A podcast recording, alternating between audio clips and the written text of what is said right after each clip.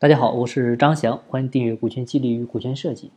今天呢，我们来聊一聊实操层面的内容，就是关于我们做股权激励，这个员工以什么形式持股的问题。持股方式呢，通常来讲呢，分成两种，一种呢是直接持股，一种呢是间接持股。直接持股呢，我们先来看，其实就是我们说的，然后让激励对象直接去持有公司股东的这个公司的股份。就像现在我们很多企业，你去天眼查、去企查查上查你公司的名字，公司上面的话呢会有两个股东或者三个股东，然后这个时候如果说你想把它纳入进来，用直接持股的方式的话，就相当于这个在公司的股东名册上，在公司的章程上直接把他的名字给写入进去，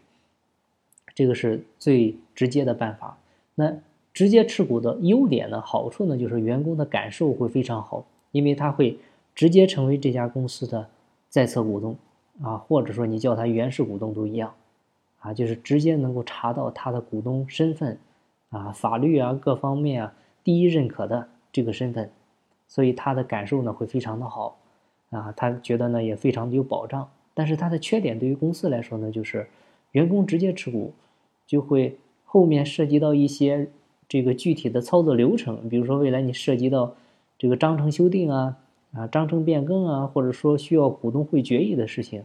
就哪怕他是一个点的股东，你也呢需要他签字。即便你这个股东会决议过了，有时候呢可能也需要他签字。那这个时候如果说这个股东跟你玩失踪的话，那就会非常麻烦。所以呢，这个就是直接持股的一些弊端。那第二类型呢，就是我们讲直接对应的就是间接持股。间接持股呢，通常呢也分成。嗯，这么两类，一类呢叫代持股份，啊，就是我不在章程里体现你的名字啊，可但是呢给你股份了，但是呢不给你显明你作为呢隐名股东，可以约定放到某一个身上啊，让他给你代持股份，比如放在大股东身上，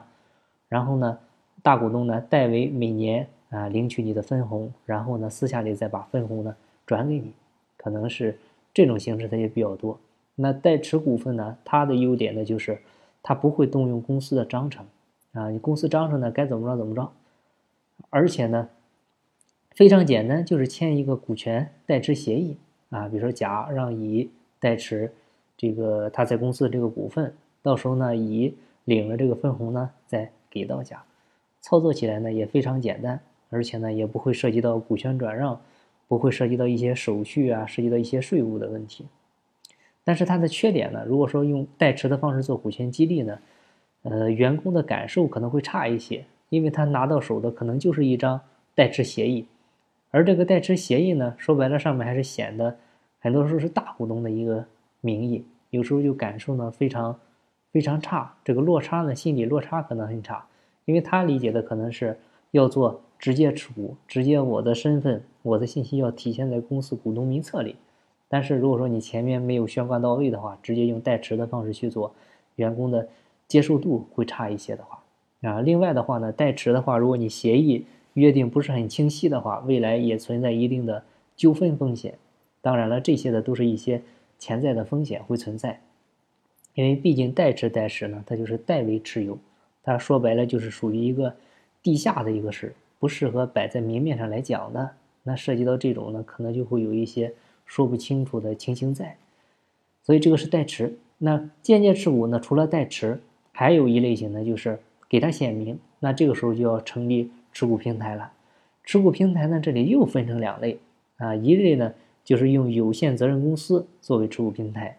再一类呢就是用有限合伙企业作为持股平台，也是咱们平时讲的最多的。那我们先看用有限责任公司作为持股平台，那它的优点呢，很显然。啊，跟代持不一样，它是在股东信息里能查的，你是属于注册股东啊。然后呢，股东呢都进到一个公司里面，通过这个公司再去持有下面经营公司的股份。这样的话呢，它下面经营公司呢上面的股东呢其实就是你这一个公司，所以呢它不会影响到下面的经营公司。另外的话呢，就是你有这种。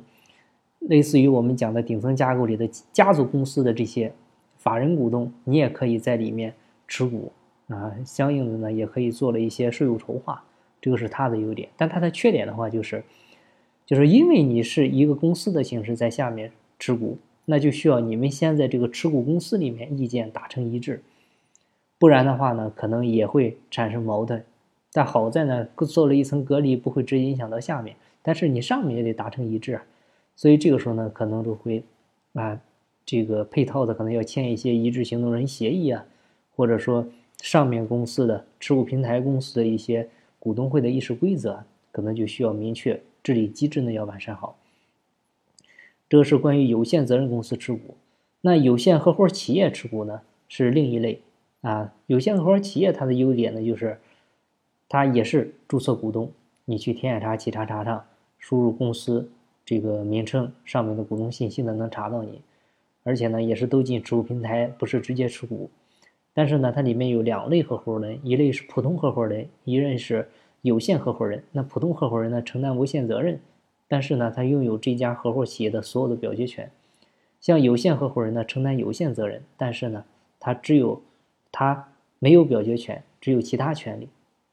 所以对于这个有限合伙企业来说的话，对于一些想做股权激励不敢做、害怕失去公司控制权、表决权的股东呢，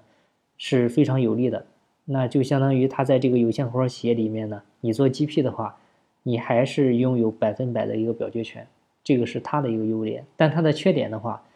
呃，一个是他做了一层间接持股，需要员工多查一层，他才能看到，因为有时候呢，他需要点开这家公司之后再点开，才能看到自己的那个信息。但是这个呢，其实现在也没影响。很多顶层架构的搭建，它不光是两层，甚至能叠个七八层才能看到最真实的那个股东。这个其实还是次要的。然后的话，唯一有一定的影响的，就是，呃，尽量呢，他建议是自然人持股。为啥呢？因为，呃，如果说你是法人股东在有限合伙里面持股的话，即便是你下面那个企业所得税已经交了，如果要分红，法人股东在有限合伙里分红，还是要交二十五的企业税，